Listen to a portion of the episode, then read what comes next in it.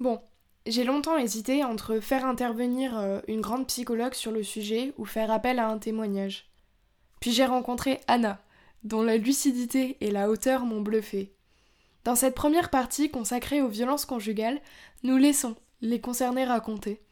Aujourd'hui, Anna vient non seulement vous conter son histoire, mais vous expliquer précisément les mécanismes de la violence conjugale. Et ce qui est très important, c'est de savoir pourquoi statistiquement les hommes sont plus violents. Qu'est-ce qui se joue socialement derrière les chiffres? Comment repérer ce qui ne va pas quand les victimes elles-mêmes essayent de cacher la triste réalité derrière la porte de leur maison? Qui sont les bourreaux? Comment notre monde participe à la création de ces violences? Je vous promets qu'à la sortie de cet épisode, vous n'allez pas être déprimé par un ultime témoignage sur la violence conjugale. Au contraire, vous vous sentirez éclairé et sensibilisé pour avoir le pouvoir de changer les choses.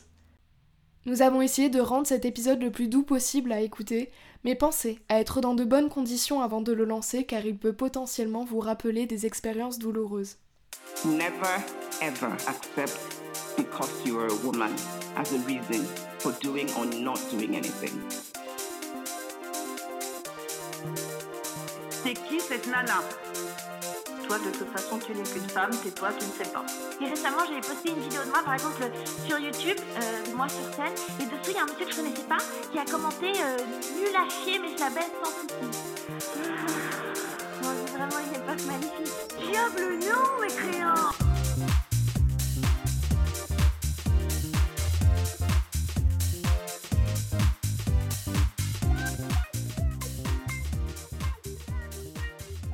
Hello Anna Alors je précise que ce n'est pas ton vrai prénom, on est obligé de garantir ton anonymat pour des raisons, euh, ma foi, plutôt évidentes. Je tiens à souligner par ailleurs que l'enregistrement de l'invité est un poil moins bon que le mien, car nous sommes en situation de confinement.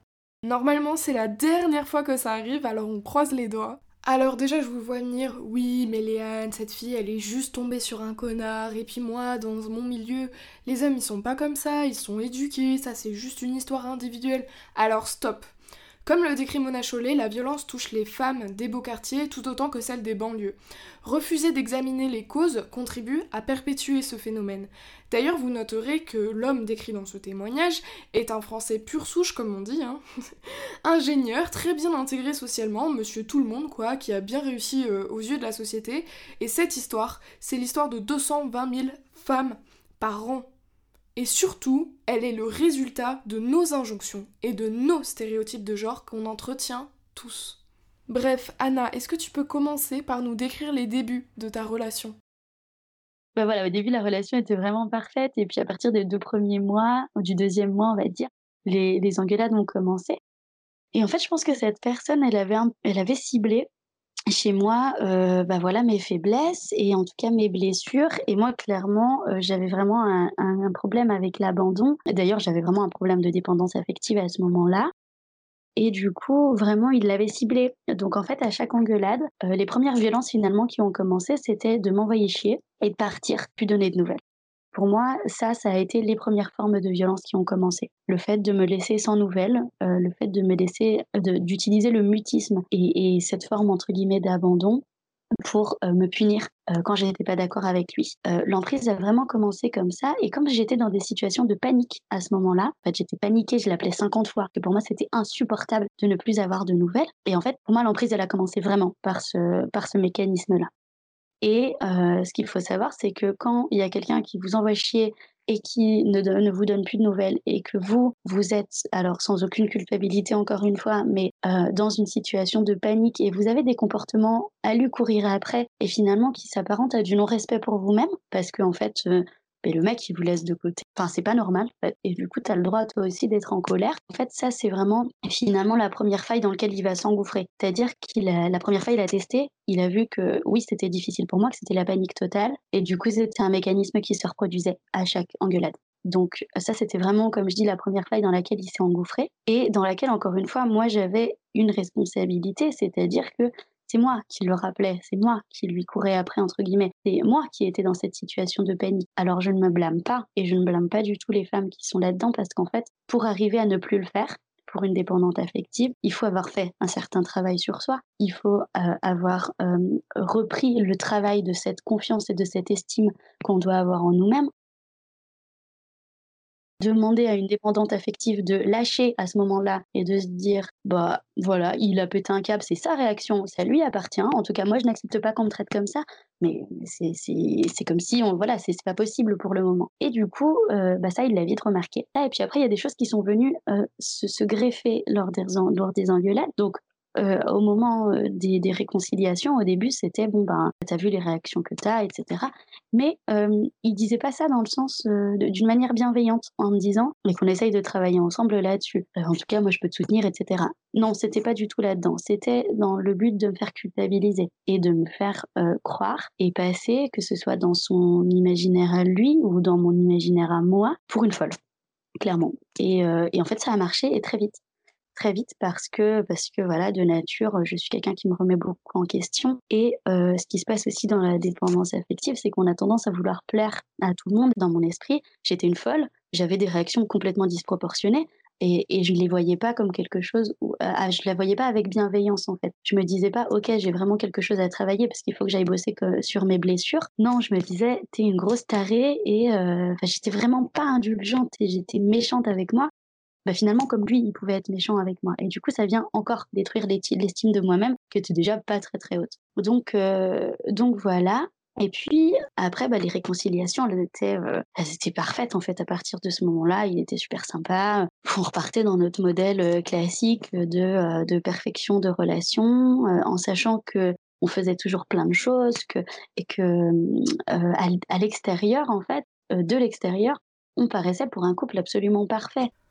Alors, ces comportements et cette volonté d'afficher un couple parfait, ben, on la retrouve chez les hommes mais aussi chez les femmes, mais c'est quand même des schémas sociaux, c'est-à-dire qu'aujourd'hui, le couple étant extrêmement valorisé, on va essayer de paraître pour un couple entre guillemets parfait pour être valorisé euh, au sein de la société, mais c'est un comportement qu'on retrouve un peu plus chez les hommes, tout simplement parce que c'est lié à la construction masculine et aux injonctions à un modèle de virilité.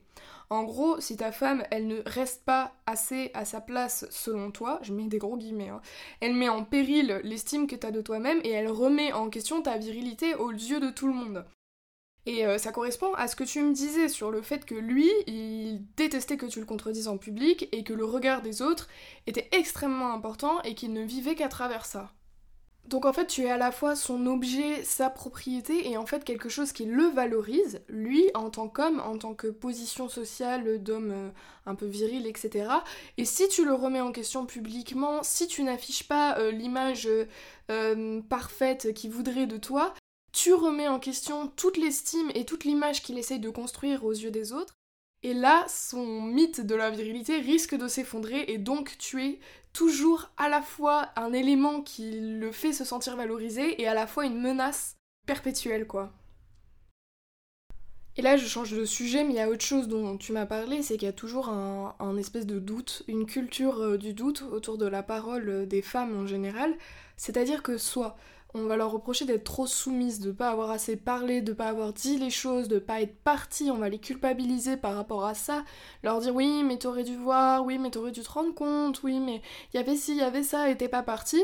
Et si euh, on a affaire à une victime de violence conjugale qui au contraire répond, on va avoir le préjugé inverse de ah mais en fait euh, elle était quand même un peu pénible, c'est vrai que euh, elle doit pas être facile à vivre, faut pas s'étonner aussi qu'il s'énerve parfois et qu'il pète un plomb euh, vu que on a tous cette image collective que la femme est quand même un peu chiante et que voilà, elle fait des histoires etc etc. Donc en fait c'est la face d'une même pièce et quoi que tu fasses t'auras toujours tort en fait. Et c'est ça tout le problème et, tout le poids des stéréotypes qui font que les victimes ont du mal à être écoutées, ont du mal à être entendues et on a besoin de soutien en tant que victime pour pouvoir potentiellement partir. Et là, c'est là où la société et les stéréotypes de genre interviennent euh, et mettent en fait en danger euh, les femmes victimes de violences conjugales puisqu'elles ne sont pas crues et elles ne sont pas entendues. Et là, on me dira oui, mais il y a les hommes aussi qui ne sont pas crus, qui ne sont pas entendus. Mais pour les hommes, c'est pareil, on va leur dire oui, mais attends, euh, enfin quand même, t'es plus fort qu'elle physiquement. Pourquoi tu t'es laissé faire Mais tu n'étais pas euh, viril, mais tu n'étais pas euh, agressif comme, comme les hommes virils dans cette société sont censés être. Et en fait, c'est toujours pareil, c'est des stéréotypes de genre qui enferment et justifient quoi qu'il arrive la violence on attend des trucs de toi qui, sont totalement contradictoires et t'es jamais à la bonne place. Alors ça, c'est effectivement le cas en tant que femme, mais alors en tant que femme victime de violence, comme tu es déjà fragilisée, c'est compliqué en fait de, s'en sortir à cause de ça, parce qu'il y a, y a vraiment une pression euh, à ce niveau-là. Donc en fait, il a commencé à me crier dessus. Donc bah moi je me laissais pas faire et je montais le ton aussi et, et je criais aussi. Donc c'était vraiment des engueulades qui étaient assez violentes. Du coup, dès qu'il y avait un truc qui ne plaisait pas, j'étais une folle, j'étais une hystérique. J'étais, enfin après c'est allé très loin. J'étais une pute, vraiment vraiment de plus en plus loin. et puis au début ça a commencé sur des insultes sur ma propre personne. Et puis en fait quand il a vu que ça ne prenait plus à un moment donné, puisqu'en fait il y a un moment donné où on s'imperméabilise un petit peu de ces insultes-là et de la violence même de façon générale. C'est-à-dire que pour nous protéger, à un moment donné, bah, ça nous glisse dessus. Dans les engueulades, ça a été vraiment les insultes et les cris. Bah pareil, hein, on revient à cette fameuse lune de miel où tout va bien, où ça se passe super bien, etc. Et puis en fait, après, pour moi, les phases euh, qui ont été les plus violentes, ça a commencé à être dans le quotidien, en dehors des engueulades en fait. Et là, pour moi, c'était le, pire. Euh, il y avait des espèces de petites réflexions au quotidien qui sont, au début, on les capte pas, qui sont hyper insidieuses, hyper vicieuses, sur euh, oh bah t'as encore fait ça à manger, oh euh, bah j'aime pas ça, bah t'as qu'à faire à manger quoi. Et en plus d'ailleurs c'est exactement comment je me, comme je me positionnais. Et du coup comme je me rebellais entre guillemets, et bah l'aimait pas, donc du coup c'était source d'engueulade. Ça venait après les engueulades. Mais sur le moment c'était vraiment des petites réflexions. Ou alors euh, quand on était, enfin quand on était en public, je, je le retrouvais pas du tout dans le modèle du grand séducteur, etc. Mais il y a eu des fois où moi j'ai été un petit peu piquée, et puis de toute façon, en tant que dépendante affective, on est euh, possessive, on est jalouse, parce qu'en fait, on n'a pas du tout confiance en nous. Sauf que moi, cette jalousie-là, je, la contrôlais du maximum que je pouvais. Mais en tout cas, il y a eu aussi plein de fois, et la majorité des fois, euh, je lui parlais en toute bienveillance en disant euh, là, là, j'ai peur en fait, là, moi, je me sens pas en sécurité. Et en fait, je me suis rendu compte que, quels que soient mes besoins, il pétait un câble. J'ai jamais compris pourquoi, et aujourd'hui, je pense que je comprends pas et en fait je m'en fiche un peu de comprendre. Euh, la seule option que, que je vois, c'est de me dire, ben, en fait, je pense que quand je lui faisais ces remarques-là, entre guillemets, euh, il les prenait comme des accusations au lieu, de, au lieu de, de le prendre comme moi qui parlais de mes besoins. En tout cas, je me dis que pour déclencher une réaction aussi violente de sa part à chaque fois, c'est-à-dire que c'était pétage de câble, quoi. Il, criait, il me criait dessus en me disant que j'étais une folle, que j'étais une jalouse et que, et que j'allais jamais euh, le laisser tranquille et blablabla.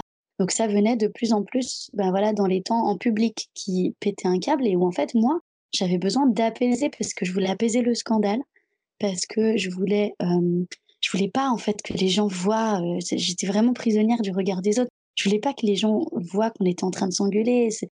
C'était honteux pour moi, c'était humiliant et en plus ils me parlaient mal, donc du coup j'avais pas non plus envie d'être traînée dans la boue en public à ce niveau-là. Et en fait, c'est-à-dire que tout prétexte au quotidien était, tout, le quotidien était prétexte à me faire une réflexion humiliante, à ne pas être content, à euh, me faire une scène, à m'envoyer chier parce que je parlais de mes besoins. Et là, vraiment, c'est la phase qui a duré la plus longtemps. C'est-à-dire qu'il y avait cette phase de je me casse et je t'envoie chier. Après, il y a eu ces humiliations et cette violence verbale dans les scènes du quotidien qui sont là euh, quand, euh, quand on est avec des amis, quand on est en soirée, et en fait, là, on se rend compte que la violence conjugale vient nous pourrir petit à petit tous les moments qu'on passe. Absolument tous les moments qu'on passe.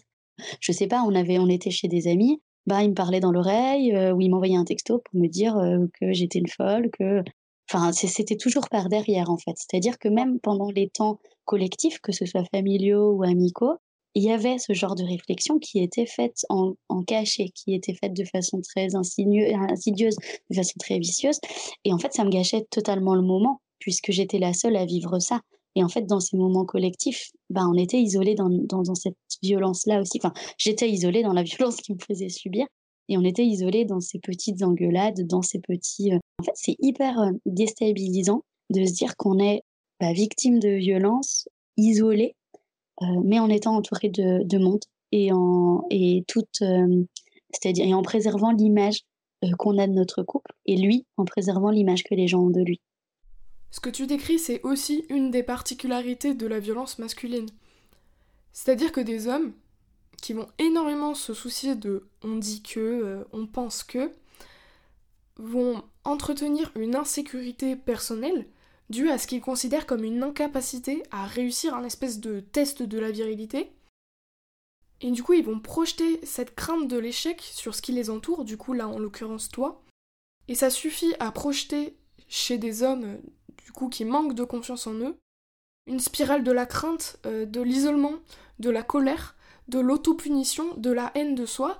Et comme je le disais, chez les hommes, on a plus de mal à exprimer ses émotions parce qu'on n'a pas été euh, dans cette culture de parler, dire les choses, etc. La dernière solution qui leur reste à ce moment-là, pour leur vision, c'est la colère. Et la colère et l'agressivité, ils vont se dire finalement que cette colère et cette agressivité, elle est légitime. Et au lieu de se remettre en question et de travailler sur eux, ils vont se dire que s'ils ne sont pas euh, ce qu'ils aimeraient être, aussi virils, aussi bien socialement que ce qu'ils voudraient, que ce qu'ils voudraient faire croire, c'est la faute finalement euh, de la personne qui vit avec eux. Et là, en l'occurrence, toi. Pareil, pour des raisons euh, d'éducation différenciées entre les hommes et les femmes, les hommes ont tendance à avoir ce qu'on appelle un contrôle externe en sociologie plus important. Le contrôle externe, c'est-à-dire que tu vas croire que tout ce qui t'arrive dans la vie est lié à des facteurs externes. En gros, c'est jamais ta faute. Alors que les femmes à qui on a appris à plus à douter, à se remettre en question, à être dans l'empathie et la compréhension de l'autre, à parler de ses expériences, etc., etc., va être plus dans le contrôle interne. C'est-à-dire que dès qu'il va y avoir un problème, elle va tout de suite se dire Ah bah tiens, j'ai peut-être fait une erreur, c'est peut-être de ma faute, en fait tout est ma faute, en fait je suis un monstre. Et cette dynamique-là euh, de couple crée les problèmes qu'on connaît. Moi j'ai toujours été quelqu'un d'assez euh, entier, si je puis dire, et d'assez transparent avec, euh, avec mon entourage et avec euh, mes amis. Et quand il y avait des choses qui me plaisaient pas, bon, à part quand ça relevait vraiment de, quand ça relevait de l'intime, etc. Moi, je suis tout à fait capable de débattre, de pas être d'accord avec quelqu'un, voilà, en, société. Et lui, par exemple, il n'était pas capable de ça. Donc, euh, même quand on avait, par exemple, des débats avec nos amis, et si moi j'étais pas d'accord avec lui, il se taisait, il se, il se fermait. Et du coup, il me disait oui, oui, tu as raison. Et en fait, moi, je le payais après. Voilà, je le payais après, même quand on était encore avec nos amis. Euh, il me prenait à parté en me disant que je l'avais humilié dans le débat, euh, que voilà, euh, juste parce que j'étais pas d'accord avec lui, j'étais quelqu'un d'humiliant, j'étais quelqu'un de malveillant, que j'étais là pour le faire passer pour un con. Enfin bon, voilà. Dans toute cette violence et cette manipulation, il y avait une grosse victimisation de sa part.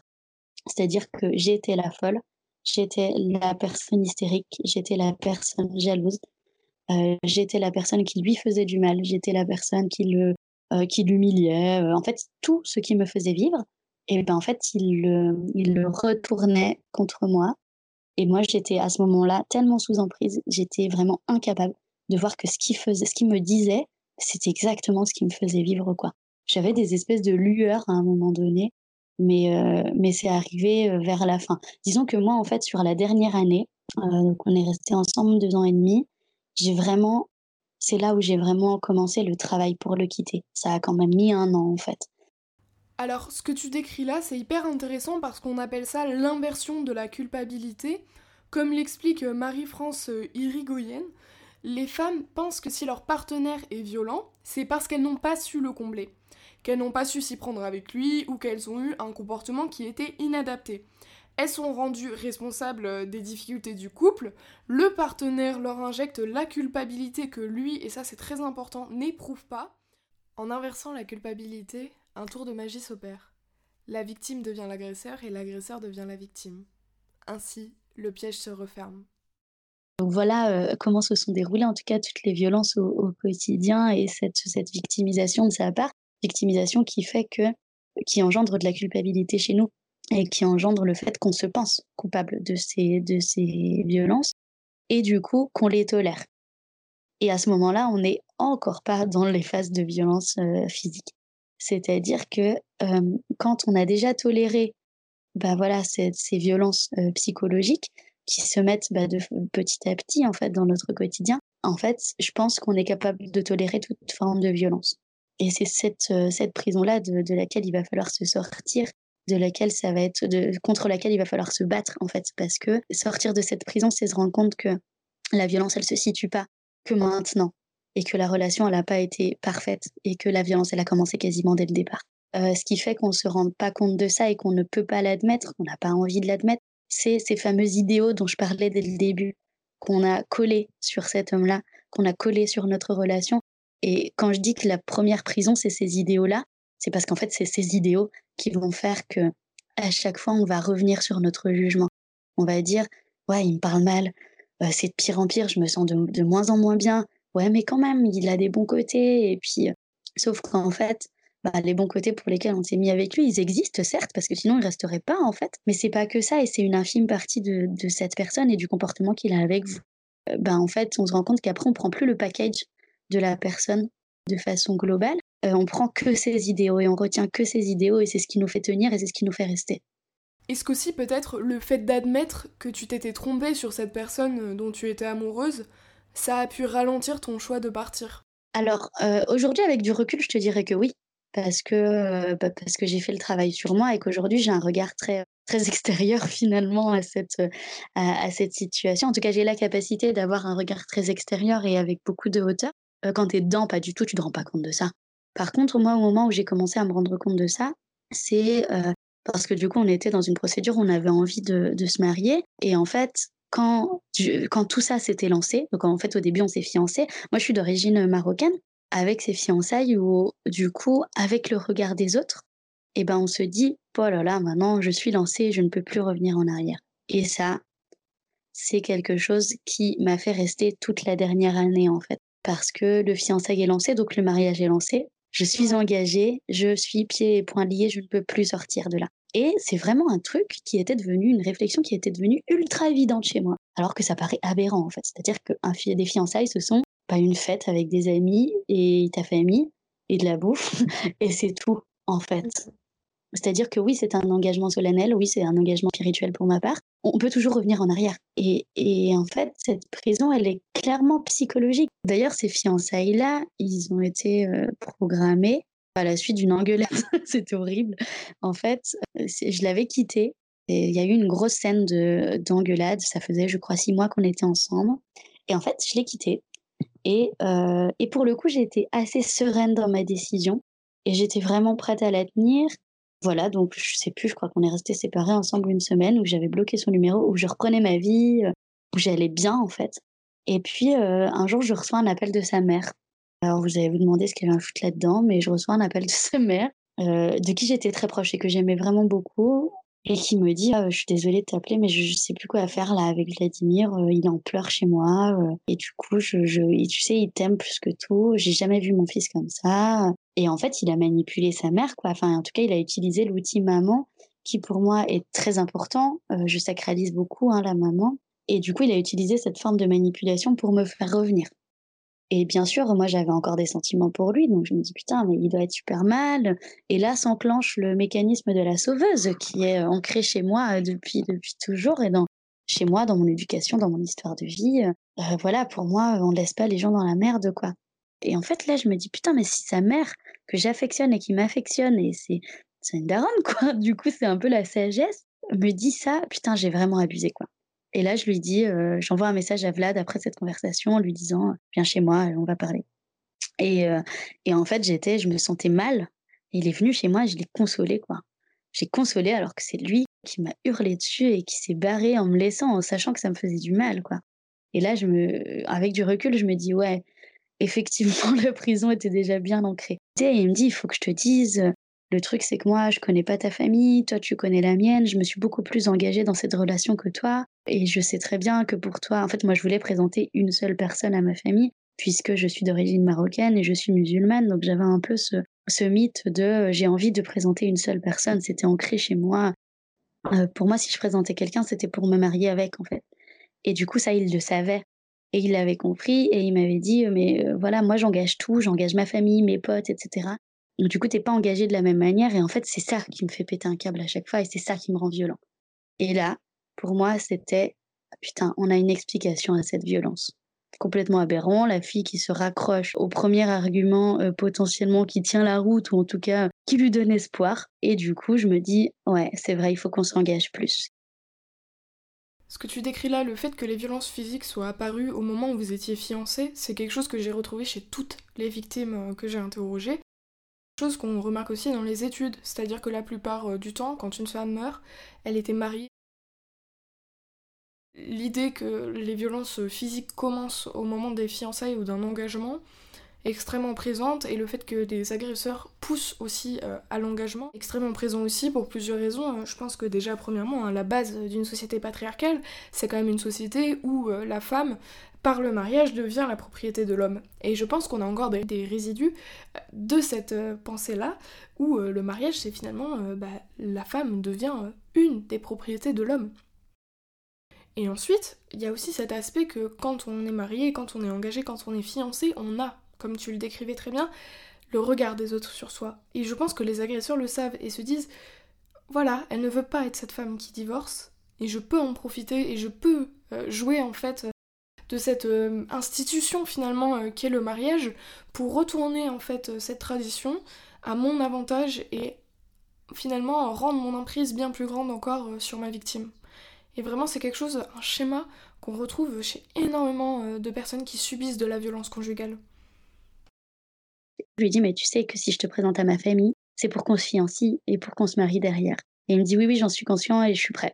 Et là, euh, dans la semaine qui suit, grosse précipitation de ma part, c'est de ma faute, je me suis pas assez engagée dans cette relation. Je présente ce mec à ma famille, je les appelle en disant, j'ai quelqu'un à vous présenter, on va se fiancer. Et là, grosse erreur de ma part. Mais en tout cas, c'est comme ça que ça s'est passé. Et ça a été une autre couche, comme je dis, de, de prison et de pression, puisque vient l'engagement, vient la pression euh, familiale que moi-même je m'étais mise, en fait, que moi-même j'avais soupçonné, la pression du regard des gens, puisque quand tu dis que tu vas te fiancer, tu dis que tu vas te marier, donc tous les gens, ils sont focus sur ça. Et là vient ce truc de je, je peux plus m'être trompée. Mais tu vois, ça en revient à ce que je disais, c'est-à-dire du moment où tu as été engagé, lui, inconsciemment ou consciemment, on ne le saura pas, s'est dit j'ai la permission de.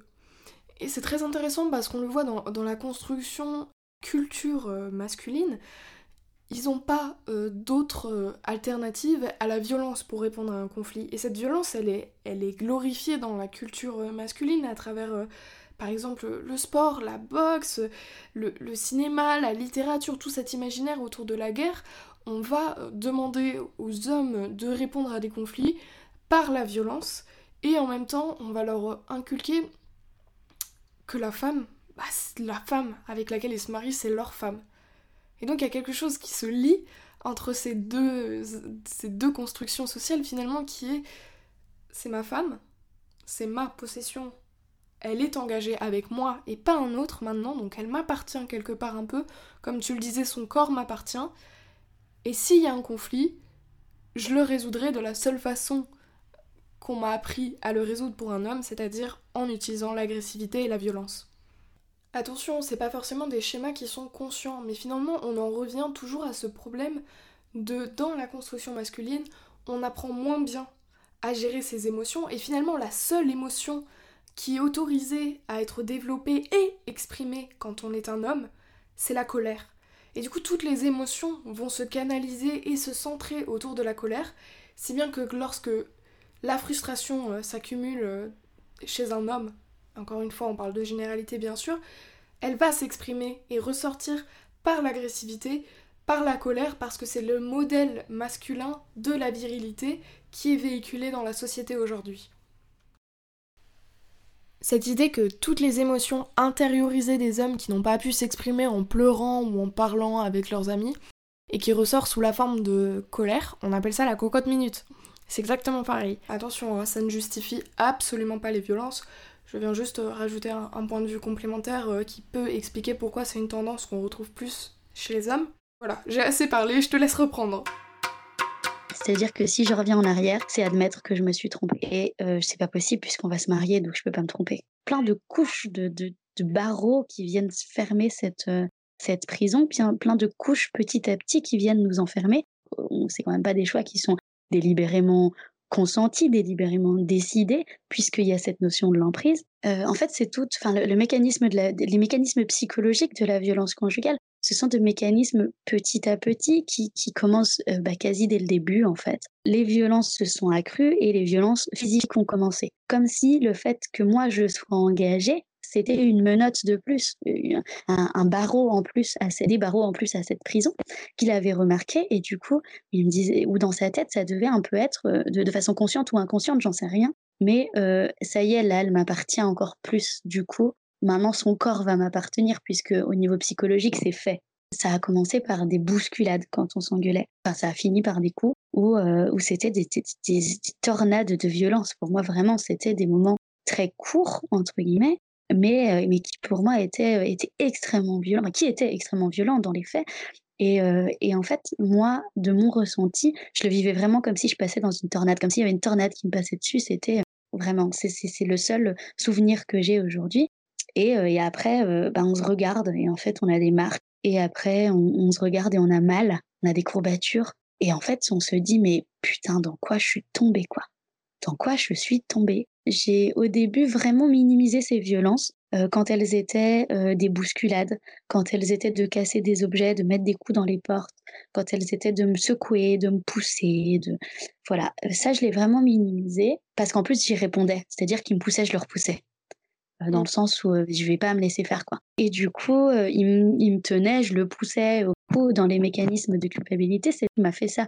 Toi aussi, tu as été violente avec moi tu le crois, mais, tu le crois vraiment. C'est-à-dire qu'aujourd'hui, et ce qui est assez flippant, c'est qu'aujourd'hui, euh, grâce à un, travail sur moi, grâce à un accompagnement au top, je suis vraiment sortie de ça. Et, euh, c'est important d'ailleurs pour moi de, parler du fait qu'on n'est pas défini en tant que victime de violence conjugale et qu'on s'en sort, et qu'aujourd'hui, je ne suis plus victime de violence donc la première fois qu'il m'a recontacté, je lui ai dit est-ce que tu es conscient de ce que tu as fait? Est-ce que tu es conscient des mécanismes dans lesquels on était et dans les mécanismes dans lesquels tu m'as mise? Et il a toujours ce discours de dire non mais toi aussi t'étais violente quoi. Mais waouh quoi Et, et c'est ça qui est... Euh, il faut s'attendre à ce qu'ils reviennent, ils reviennent toujours ces personnes-là. il faut s'attendre à ce qu'ils reviennent pour essayer à nouveau d'avoir une emprise. Les bourreaux, les, les, les mecs violents reviennent tout le temps pour essayer de voir s'ils ont toujours une emprise sur vous. Parce qu'en fait, le contrôle, c'est ce qui les fait vivre, c'est ce qui les fait survivre. Et, c'est leur, c'est un peu comme, comme quand on nourrit euh, un animal. Bah voilà, sa viande, c'est, sa nourriture et c'est ce qui fait que l'animal a de la force et tient. Et ben en fait, le, contrôle, c'est ce qui fait que ces, ces personnes-là tiennent et survivent. Aujourd'hui, vraiment, j'ai du recul, mais à ce moment-là, dans ma relation et dans la situation d'emprise dans laquelle je suis, je suis incapable de me rendre compte que je ne suis pas une personne violente, mais que je me défends, en fait. Et, que, euh, je peux, et que je réponds par l'agressivité, oui, mais en même temps, quand on a quelqu'un qui nous, qui nous agresse, qui nous pressurise, qui, qui, nous violente en face de nous, et eh bien à un moment donné, oui, on répond en poussant et on répond en mettant à distance. Sauf que du coup, la mise à distance, elle se fait forcément par la force à un moment donné, puisque cette personne utilise la force avec vous. Donc non, mesdames, vous n'êtes pas violence, vous vous défendez. Et ça, c'est vraiment important de, de l'avoir en tête, en fait. Pour moi, la scène de violence qui a vraiment fait un déclic, c'était deux jours avant Noël. On faisait Noël avec nos, avec nos amis. Et ma, ma euh, et ses enfants et mon beau-frère venaient pour Noël euh, avec ses parents chez nous, deux jours après. Et cette scène-là, donc, euh, on a fini par s'engueuler à cette soirée. Les gens sont partis. Et en fait, ça a été une scène absolument atroce et très longue. C'est-à-dire qu'il m'a, il m'a frappé, il a défoncé la porte. Enfin, je me suis, en fait, je sentais que la, que la violence montait. Donc, je suis montée dans la chambre et j'ai fermé la chambre à clé. Du coup, il a défoncé la porte et il m'a frappé. Il m'a tiré les cheveux euh, et ensuite, il m'a mise dehors et il a fermé la porte. Et j'étais dehors euh, à pieds nus, avec une jupe et des collants déchirés parce qu'il m'avait frappé. Et ça aussi, c'est une forme de violence, exclure la personne de son, de son domicile. Et je crois qu'en fait, pour moi, cette scène-là, c'était euh, c'était en décembre et moi je l'ai quitté en juin, donc c'était quelques mois avant que je le quitte. Pour moi, cette scène a été il faut que tu trouves les moyens techniques pour le quitter. C'est-à-dire que le deuil était fait. Et entre guillemets, c'était plus que du technique, à savoir comment tu vas faire pour te barrer de là. Et c'était pour moi, on reviendra plus jamais en arrière. cette scène-là, le fait qu'il m'ait viré de chez moi et la violence de cette scène. C'est-à-dire que ce jour-là, quand je me suis enfermée dans ma chambre, je me suis dit, je, me, je, pense que je me suis dit, il va me tuer, en fait, vraiment. Je me suis dit, là, je suis vraiment en danger de, de vie ou de mort, en fait. C'est-à-dire que mon intégrité physique est en danger à un point qu'on va jamais, qu'on n'aura jamais atteint jusque-là. Le lendemain ou l'après, le, le surlendemain, euh, il m'a quand même dit, je ne t'ai pas frappé, je t'ai juste euh, secoué et tiré les cheveux. Mais je ne t'ai pas frappé. voilà. Ce que tu décris là comme phénomène, c'est un phénomène qui est hyper connu, qui s'appelle le gaslighting, et c'est tout simple en fait, il s'agit de mentir. Une victime, par exemple, elle va te dire tu m'as frappé, et tu vas lui dire non, je ne t'ai pas frappé, tu es folle, tu viens d'inventer ça. Et en fait, tu vas être tout le monde tellement sous emprise, tellement douté de toi que tu vas finir par douter que la chose euh, soit réellement arrivée. Et enfin, l'agresseur, en tout cas, c'est ce qu'il va essayer de faire. De te manipuler et de faire croire que t'as exagéré, que toi aussi t'as été violente, que finalement euh, tu te fais des idées, quoi. Sauf que comme c'est, encore une fois, dans la construction sociale des femmes, on leur dit qu'elles font un peu des histoires et, que les femmes sont plus amenées à se remettre en question, ça va être plus facile pour elles de le croire. Mais alors la question qu'on peut se poser, c'est pourquoi euh, ce comportement, il est récurrent plus chez les hommes? Alors, d'après les explications que j'ai pu trouver, c'est tout simplement parce que les femmes, dans leur construction sociale, on va les élever et les éduquer dans l'idée de plus faire attention euh, à la remise en question, à plus euh, s'introspecter, s'écouter, les femmes vont avoir tendance à plus parler de leurs ressentis et donc vont développer euh, des qualités sociales et atteindre en fait un niveau bah, plutôt adulte, alors que les hommes vont garder ce comportement-là qui est un comportement de l'enfance. Hein. C'est exactement pareil que l'enfant qui dit Ah bah non, c'est pas moi qui ai mangé la mousse au chocolat avec de la mousse au chocolat euh, partout sur les lèvres. C'est quelque chose, ça c'est du gaslighting. Et c'est quelque chose d'ailleurs qu'on ne retrouve pas seulement euh, chez les victimes de violences conjugales, c'est une dynamique de couple qui est extrêmement répandue une partie des hommes, bien sûr, pas tous les hommes, va rester dans ce schéma-là euh, d'enfance parce qu'il n'aura pas assez travaillé euh, les valeurs euh, d'empathie, de remise en question, de partager ses expériences, en fait tout simplement des valeurs sociales et des qualités sociales. Comme le schéma de la virilité ne pousse pas les hommes à développer ce potentiel de qualité sociale, les hommes vont plus avoir tendance à reproduire ces schémas enfantins de gaslighting. Le, lendemain, je retourne chez moi et, et, en fait, la scène, elle, elle, est tout aussi violente finalement pour mes yeux. Ce soir-là, il a dormi chez nous et le lendemain, il dort à l'hôtel. Donc, il me donne pas de nouvelles. C'est encore le, le, jeu de, de l'abandon.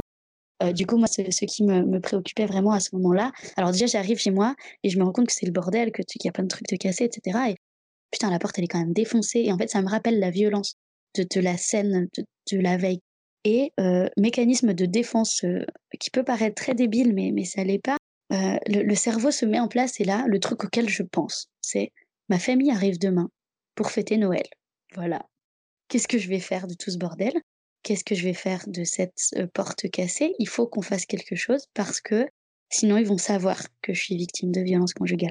Et en fait, voilà comment s'est passée cette scène-là. Mais moi, cette scène, ça a été là, c'est fini en fait. Et j'ai eu des moments où je me suis dit, mais non, tu peux pas annuler ton mariage, etc. Et c'est ce qui fait que ça a duré six mois. Mais euh, mon amour pour lui était fini en fait. Et, je me rendais compte que bah, j'avais juste peur d'être seule et que j'avais peur d'annuler ce mariage. Suite à ce déclic, Anna trouve enfin les ressources nécessaires pour quitter son conjoint. Grâce également à un super entourage et à une psychologue qui l'accompagne, elle arrive à guérir sa peur de l'abandon et prend définitivement son envol. Aujourd'hui, Anna, est-ce que tu peux nous dire qui es-tu? Une femme très, enfin plus sûre d'elle, avec une estime d'elle-même qui est stable et qui décide de partir et de vivre son rêve pendant sept mois en Amérique du Sud, quoi. Donc, donc, voilà, le pari est gagné. Je ne suis plus victime, je ne serai plus victime de violence conjugale.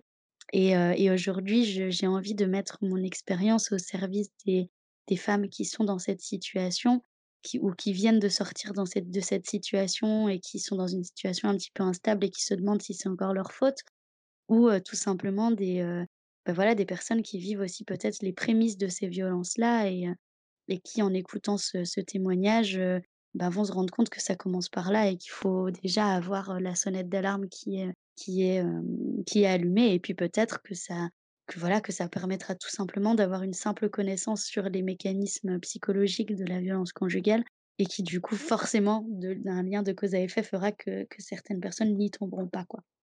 Est-ce que tu penses que dans une société où le couple n'était pas une institution entre guillemets aussi sacrée, euh, où on, véhicule quotidiennement euh, l'idée que la jalousie et la souffrance euh, au sein d'un couple finalement c'est quelque chose de normal, et aussi qu'une femme elle doit un peu chercher son prince charmant tout au long de sa vie, est-ce que tu penses que tu serais quand même tombée dans les mécanismes de la violence conjugale sans ce contexte social-là?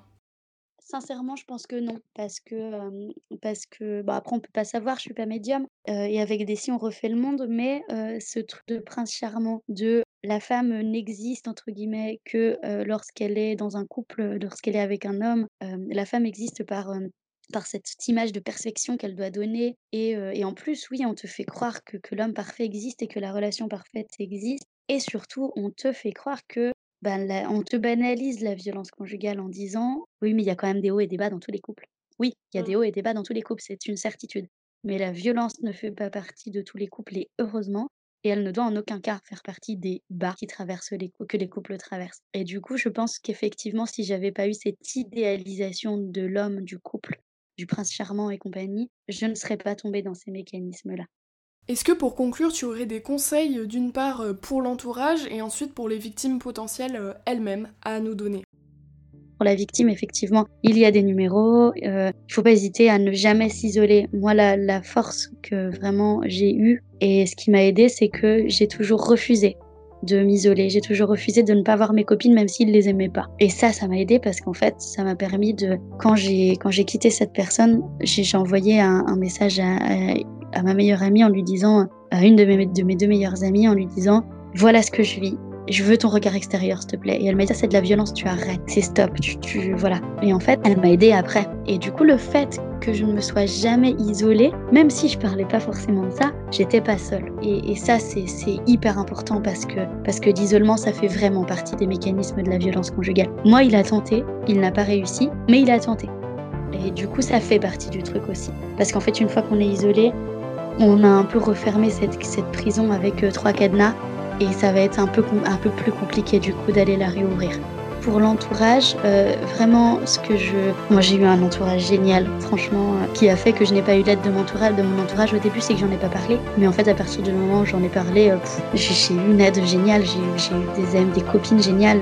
Et en fait, des copines, une famille, des copains géniaux. Moi, ce que je, vraiment je, je conseille, c'est d'être à l'écoute et de, de faire en sorte de ne pas juger. Parce qu'en fait, c'est compliqué à comprendre quand on est en dehors de ça. C'est vraiment compliqué. Et moi, aujourd'hui, qui suis sortie de cette violence conjugale. Parfois, je suis à l'écoute de personnes qui sont euh, des femmes qui sont victimes de violences. Et en fait, il y a une partie de moi qui dit Mais putain, tu vas réagir et, et, alors que je suis passée par là. Des personnes qui ne sont jamais passées par là, putain, ça les démange parce qu'en fait, elles, nous aiment, qu'elles pensent à nous et c'est en toute bienveillance. Et elles ont envie de nous secouer en disant Mais tu vas ouvrir les yeux, bordel de merde. Et non, c'est un long processus. Donc, oui, ne n'abandonnez pas les victimes de violences conjugales parce que déjà, souvent, elles ont une grosse blessure de l'abandon, qu'elles ont besoin de vous et qu'elles euh, ont besoin de votre écoute et que c'est un mécanisme compliqué et que ça ne se fera pas en une fois. C'est pas parce qu'une fois elle vient et qu'elle dit ouais c'est bon ça y est je vais le quitter puis qu'après elle y retourne une semaine après, qu'elle s'en fout et que votre écoute est passée pour et ça sert à rien, etc. Non, ça sert toujours, votre écoute elle servira toujours, votre non-jugement servira toujours et ça participera au fait qu'elle ne s'isole pas. Un autre conseil que je peux donner, c'est ne pas hésiter à bah, finalement à essayer de réassurer au sens de redonner confiance en cette personne, ben, en disant que c'est pas de sa faute, qu'elle n'est coupable de rien, que certes, elle a fait des choix, que certes, elle se défend peut-être par de l'agressivité, que certes, parfois, elle a des comportements qui sont pas corrects, comme toute personne en couple, comme tout humain sur cette terre, mais que ça ne fait pas euh, d'elle quelqu'un qui mérite euh, les violences, et que ça ne fait pas quelqu'un d'elle quelqu'un de malveillant, de manipulateur ou je ne sais quoi, faire en sorte de un peu casser ce que va essayer d'immiscer euh, dans sa tête le bourreau en fait. Et ça, c'est vrai que dans les relations amicales, on a tendance à le faire assez naturellement en disant que la personne est belle, que, que la personne est, enfin, de, relever les qualités. Et c'est vrai que avec une victime de violence conjugale, bah pour moi c'est d'autant plus important. Enfin oui, oui, le regard que mes amis avaient sur moi a été absolument génial, mais euh, en tout cas j'ai eu un soutien assez énorme euh, de mes amis. Que je préconise, c'est une écoute et une bienveillance dans notre discours, en sachant que la personne ne le quittera pas du premier coup. En fait, si elle est déjà inscrite dans une dans des mécanismes de violence et dans une emprise et qu'elle est sous emprise, elle ne le quittera pas du premier coup. Et il faut être indulgent avec ça, même si ça vous renvoie à des choses qui sont, qui sont difficiles, qui sont compliquées. Donc voilà, restez à ses côtés, que ce soit par l'écoute, que ce soit en lui donnant peut-être, je sais pas, des, des, numéros que vous connaissez, en lui donnant euh, des, en, en, en, vous abonnant à des pages Instagram et en, en conseillant ces pages-là à cette personne-là, parce que ça marche aussi beaucoup sur les réseaux, le fait d'ouvrir les yeux en, la mettant en lien avec, euh, avec des pages qui, qui, fournissent des témoignages ou des choses comme ça. En fait, ça peut vous paraître tout petit, ça peut vous paraître anodin, mais le fait de rester à côté d'elle et lui donner des petits tips comme ça et d'être à son écoute, c'est vraiment ce qui va faire qu'elle va pas sombrer dans l'isolement. Et c'est aussi vraiment, enfin, vous, pouvez la sauver, en fait, vous vous rendez pas compte, je pense, de, de l'impact que juste votre présence et votre écoute a euh, sur une personne qui, qui vit des violences conjugales. Merci Anna d'être venue nous parler de ton histoire. Dans la deuxième partie de ce volet consacré aux violences conjugales, nous nous intéresserons à l'aspect judiciaire et politique de cette question. Merci à Bel Air Music pour la bande originale. Mécréante est un podcast indépendant qui cherche un sponsor, donc n'hésitez surtout pas à me contacter si vous souhaitez sponsoriser l'émission. N'oubliez pas de laisser 5 étoiles sur Apple Podcast ainsi qu'un commentaire pour m'encourager. Merci à vous toutes et tous pour l'écoute et à très vite.